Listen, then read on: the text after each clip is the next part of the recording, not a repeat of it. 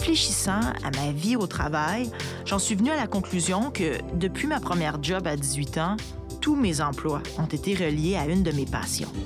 J'ai travaillé dans un magasin de fourniture d'art plastique, euh, j'ai longtemps enseigné la musique, j'ai dirigé du théâtre, euh, dirigé une chorale, j'ai joué du jazz dans des événements. En gros, j'ai été chanceuse, je pense.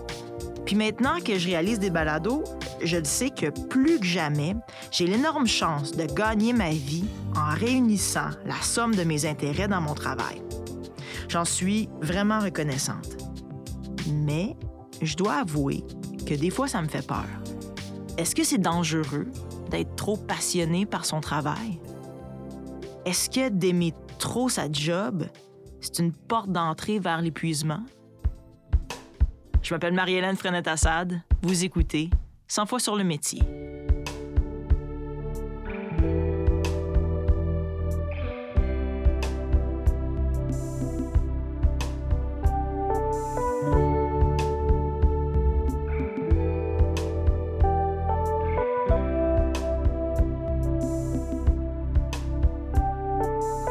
Dans cet épisode, je vais à la rencontre de gens passionnés par leur métier.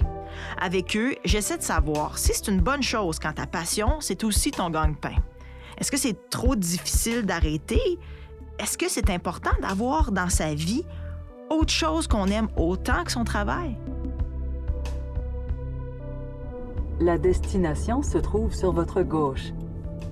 Arrivez. C'est à Notre-Dame de la Paix que je commence mes recherches.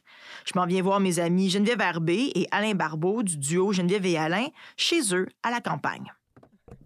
Allô? Comment ça va? Ces deux-là sont à la fois un groupe de musique et un couple dans la vie. Geneviève et Alain, ça fait combien de temps que vous êtes euh, un band et un couple en même temps? Ça, Ça fait sept ans. Sept ans. C'est arrivé en même temps, en fait. Euh, on, a, on a choisi de déterminer la même date pour dire qu'on était un duo qui, puis qu'on était un, un couple parce que c'est arrivé euh, au moment où est-ce qu'on a commencé à sortir ensemble. C'est à partir de là où est-ce que Alain faisait des spectacles solo, puis moi je faisais des spectacles solo encore parce qu'on avait déjà comme une petite carrière entamée chacun de notre côté.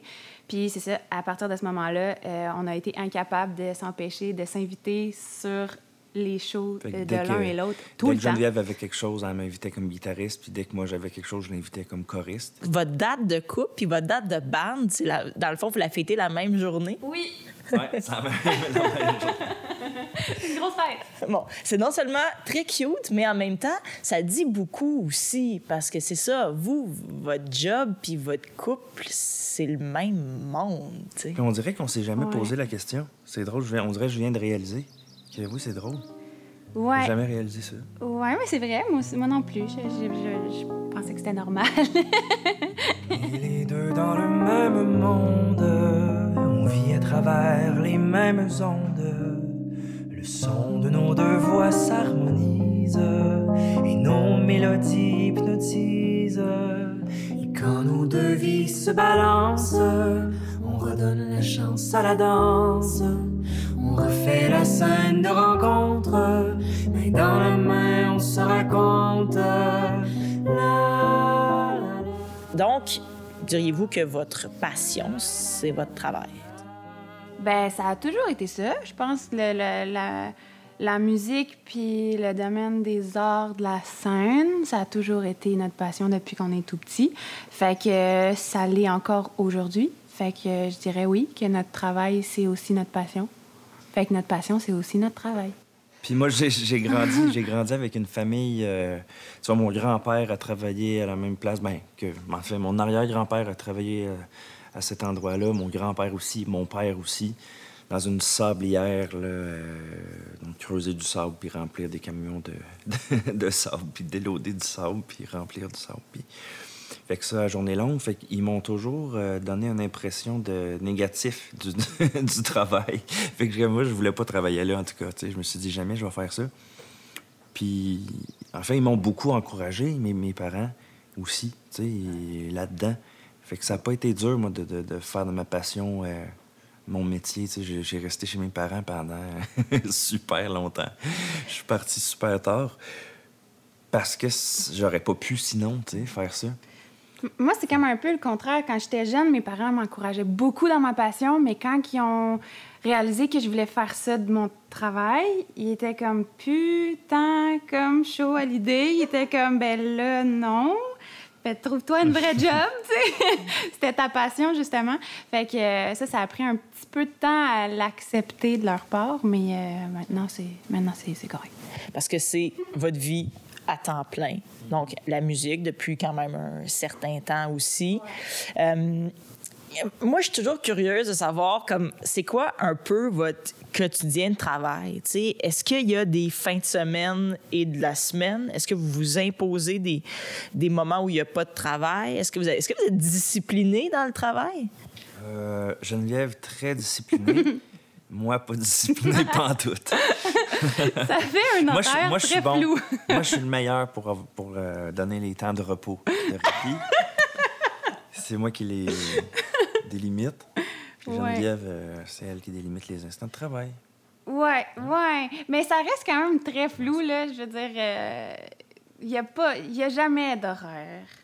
Même si. Ben, pas ensemble. Le travail en, tout cas. Tu sais, mettons, moi, de mon côté, je vais me faire un horaire de, de journée, puis je vais dire comme, OK, je vais faire ça le matin, puis je vais faire ça l'après-midi, puis tout.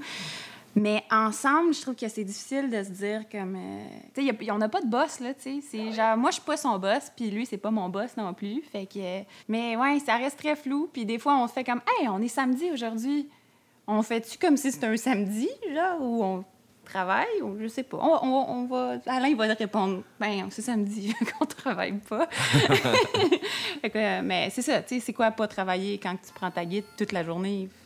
C'est dur de savoir. Moi, j'ai toujours l'impression que je travaille pas assez parce que même si je passe la journée au piano, mais j'ai pas l'impression d'avoir travaillé. Tu sais? Euh, contrairement à, mettons, euh, les années où est-ce que je donnais des cours ben, il y a eu des années où je donnais des cours de chant ou de, théâtre musical, puis tout ça.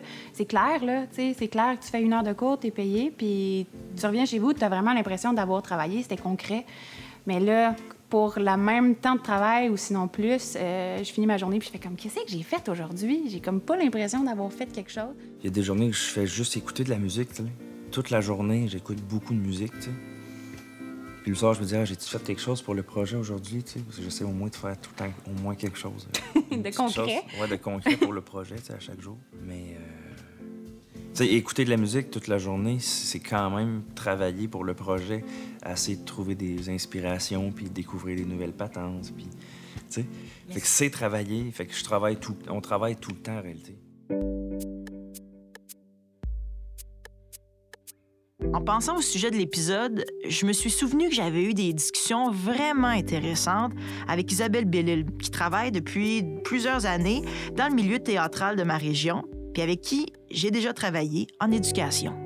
Isabelle Bellil, je suis euh, artiste pédagogue, pédagogue artiste, dépendant des époques de ma vie. J'ai toujours trouvé les perspectives d'Isabelle sur le travail vraiment intéressantes. Dans ce temps-là, c'était une des rares personnes autour de moi qui avait déjà été travailleuse autonome.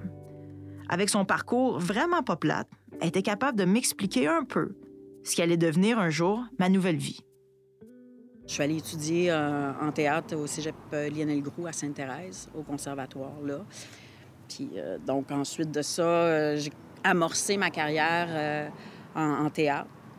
et évidemment, quand tu commences, ben pour boucler la boucle, ben tu commences à enseigner des ateliers dans des écoles, bon, toutes sortes d'institutions. Puis à un moment donné, moi, je me suis aperçue que c'était quelque chose que j'aimais beaucoup, profondément ce que ça me permettait de faire, c'est de, de voir l'autre s'épanouir, évoluer, puis être en contact à quel point l'art permet de, découvrir des choses en soi. Tu sais, l'art-thérapie, là, c'est quelque chose de vraiment fascinant et qui est important.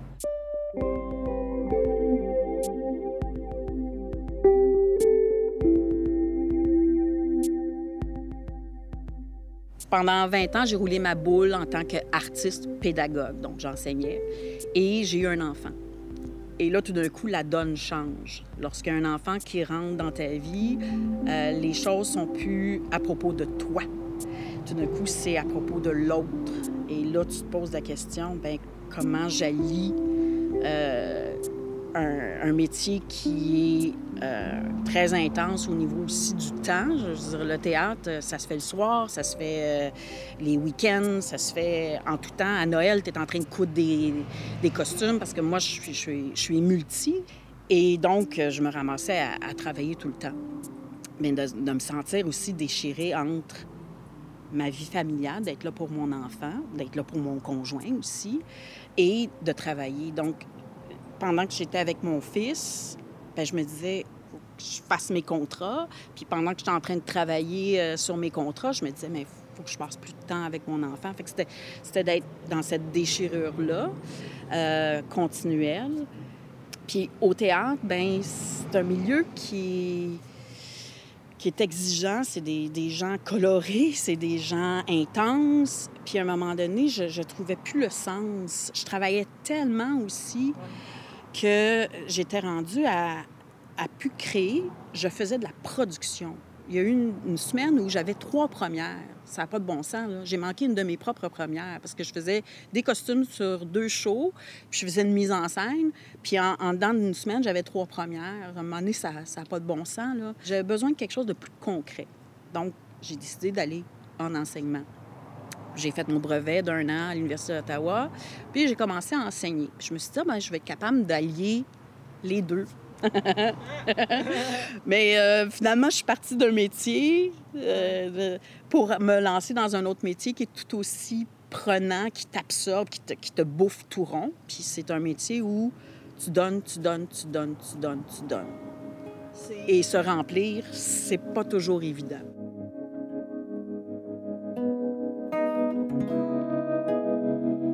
La dernière année où Isabelle et moi, on a travaillé dans le même collège, une journée est passée me voir à mon bureau pour m'annoncer qu'elle quittait quelques semaines en congé de maladie. Elle m'a dit qu'elle était juste trop brûlée. Je me souviens d'avoir répondu Ben, tu sais, je te comprends. Ça pourrait être moi. Je dois pas être loin de frapper le mur, moi aussi. J'ai été euh, deux mois et demi euh, sur le dos, euh, en arrêt de travail complet. Puis ça m'a amené à prendre un pas de recul. Puis je l'ai toujours senti, le burn-out me guettait continuellement. Je, le voyais, le mur arriver continuellement, mais il y avait des temps de pause qui me permettaient de... Mais à un moment donné, le mur est arrivé, puis je le voyais arriver, puis je suis rentrée dedans, même si j'avais tenté de mettre en, action des choses pour empêcher que je rentre dans le mur, il était trop tard. Euh, puis deux mois et demi sur le dos à, à, même plus être capable de prendre la décision de qu'est-ce qu'on mange pour souper. Je faisais la vaisselle, il fallait que j'aille me recoucher ensuite. C'était brûlé euh, physiquement, mentalement, émotivement, là, sapé, sapé. ça m'a amené à réfléchir à moi. Qu'est-ce que moi j'avais besoin? Euh, puis trouver un équilibre aussi. Trouver l'équilibre quand tu jongles constamment avec plusieurs carrières, est-ce que ça se peut?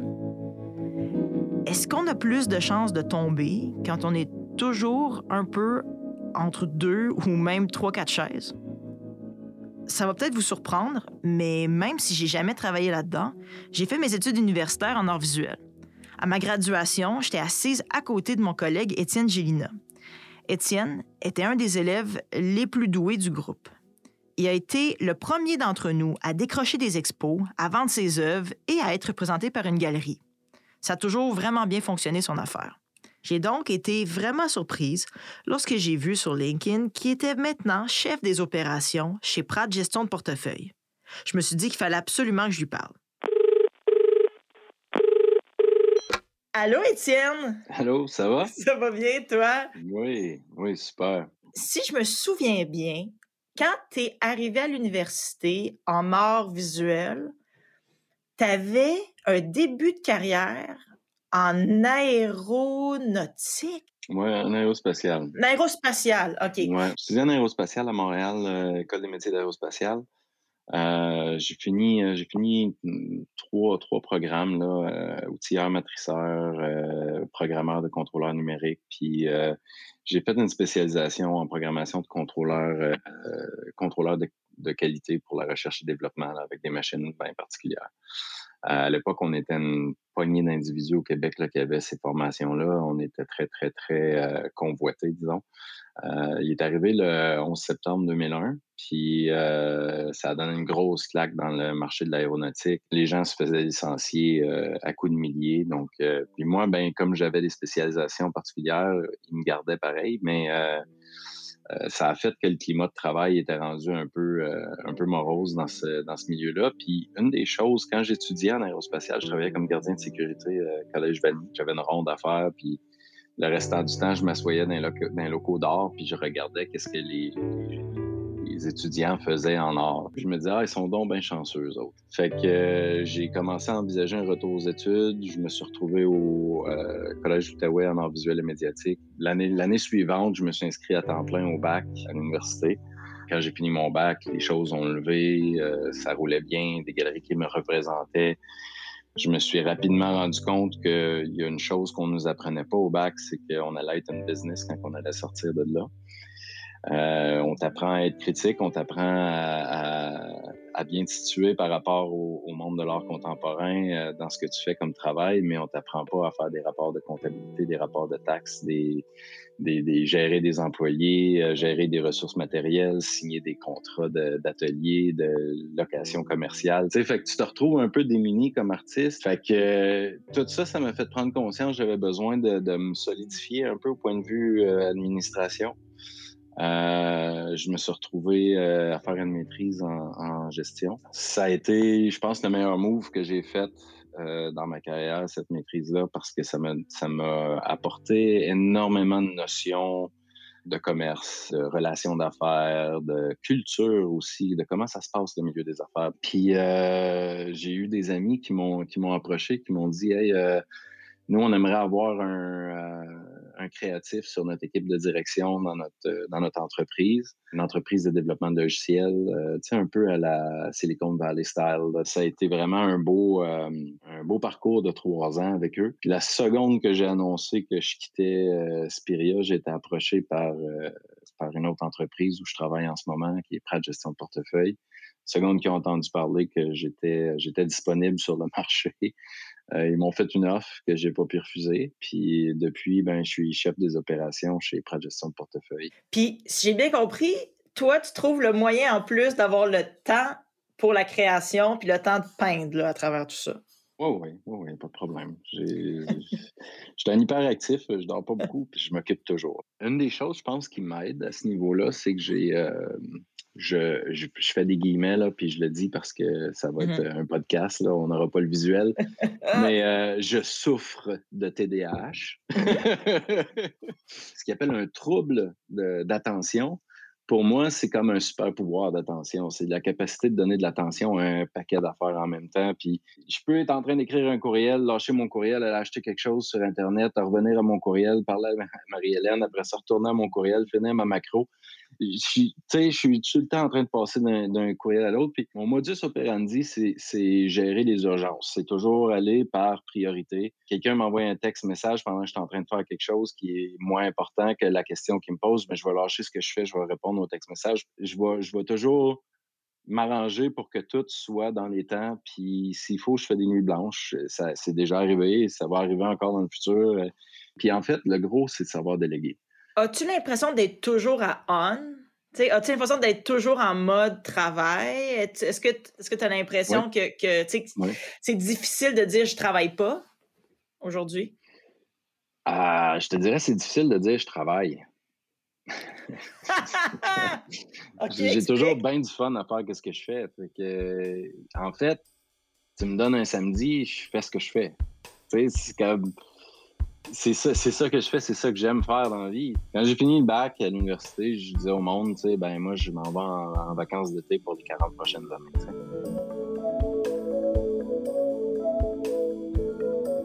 C'est l'addition de tout ça qui fait que tu es heureux dans le fond. Parce que si t'en faisais juste une, ça marcherait pas pour Étienne. Non, je serais, je serais pas bien.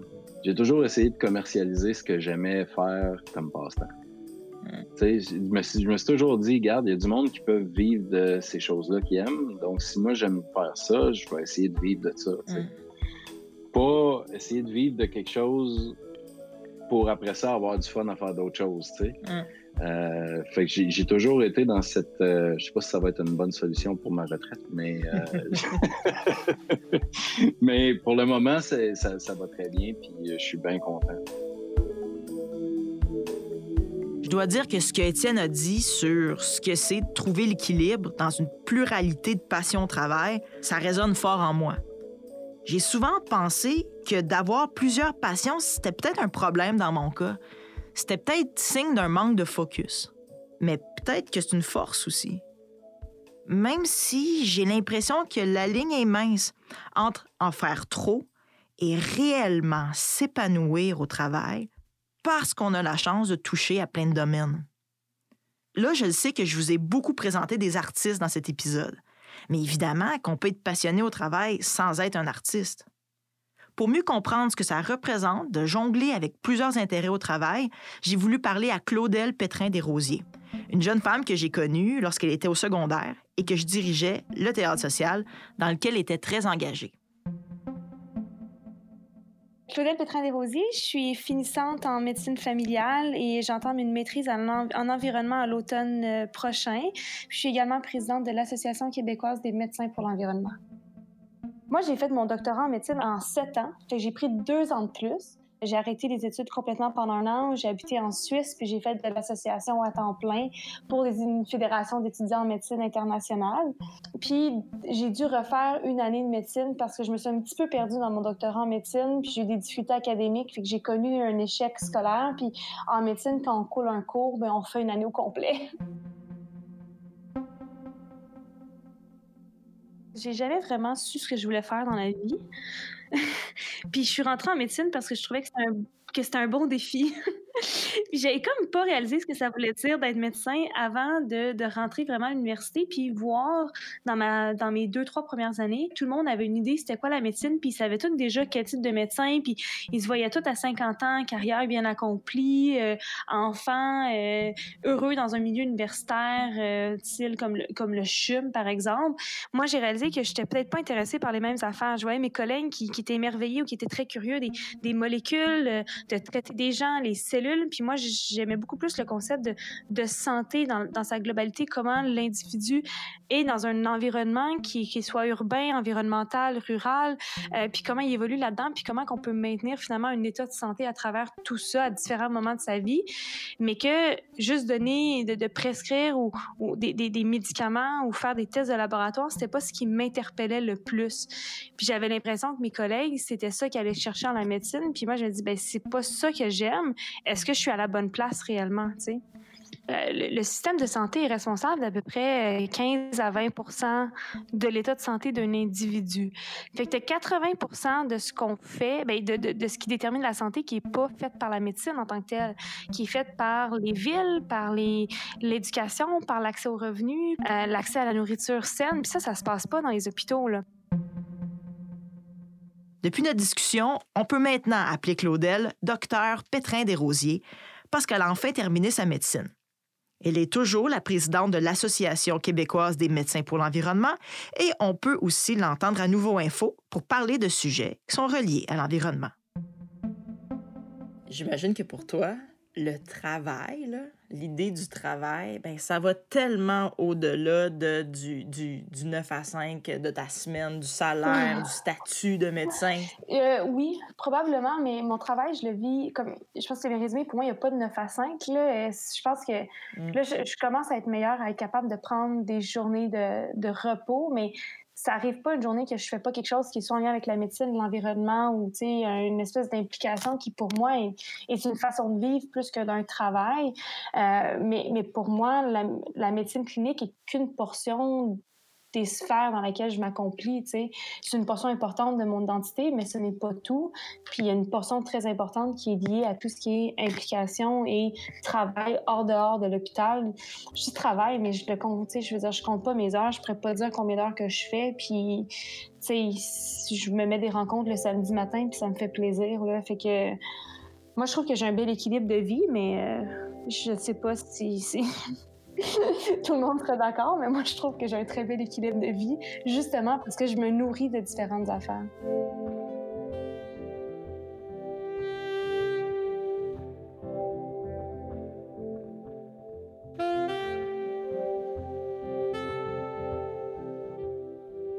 Une autre chose sur laquelle je me questionne beaucoup, c'est qui suis-je en dehors du travail? Parce que je réalise que, contrairement à Étienne et Claudel, moi, j'ai vraiment besoin de moments où je travaille pas. J'ai besoin de m'arrêter, même si je sais pas toujours quoi faire pour me reposer ou pour remplir mes journées de congé. Souvent, je me trouve poche là-dedans le repos. Puis bien honnêtement, des fois, ben, je trouve ça plate, les congés. Trouver un équilibre aussi entre ce que tu fais puis ce que tu es. C'est deux choses. Isabelle Bellil. Que ce que tu es est en dehors aussi des fois du travail. De te forcer, même si ça ne tente même pas d'aller prendre une marche, d'évacuer aussi le trop-plein qui vient du travail par d'autres choses. Puis si ça veut dire d'être devant ta télévision puis de binge-watcher une émission de réalité vraiment trash parce que ça débranche le cerveau, là, ben go, quand tu finis un, show au théâtre, entre autres, il y a eu une dose d'adrénaline euh, assez intense. Là. Euh, tu pourras pas accoter ça, mais il faut que tu penses, tu réalises que il faut que tu te remplisses, il faut que tu te nourrisses à un moment donné. Et euh, tu n'auras peut-être pas le même rush, mais il faut que tu le conscientises que là, en ce moment, tu te fais du bien.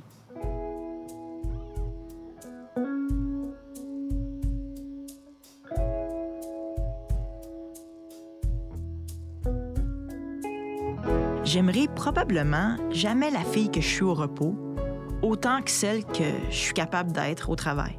Puis je serai toujours plus vulnérable avec un aspirateur qu'avec une guitare dans les mains. Je vais toujours aussi me trouver beaucoup plus poche à essayer de faire du surf en vacances que ce que je sais que je suis capable de faire avec un micro et une enregistreuse. Mais c'est pas grave. Faut que je me rappelle que même quand je fais rien, it's good enough. Dans le prochain épisode, on défonce la porte que certains de mes invités ont entr'ouverte. Quel genre de travailleur on est quand on a reçu un diagnostic de TDAH ou d'hyperactivité? On va aussi parler de l'anxiété reliée à l'organisation de notre temps. Je m'appelle Marie-Hélène Frenette-Assad. Merci d'avoir écouté 100 fois sur le métier.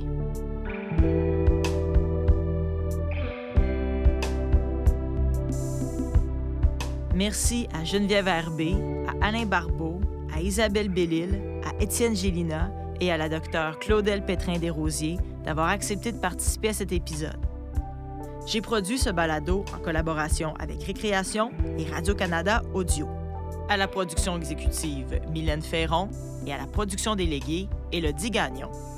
À la recherche, Claudine Giroux. Au mixage, Roxane Potvin. J'ai réalisé, scénarisé et monté cette série j'ai également composé la musique originale de 100 fois sur le métier, mais le thème musical est de Geneviève Corrigan. Si vous avez aimé cette série, n'hésitez pas à la partager sur les médias sociaux.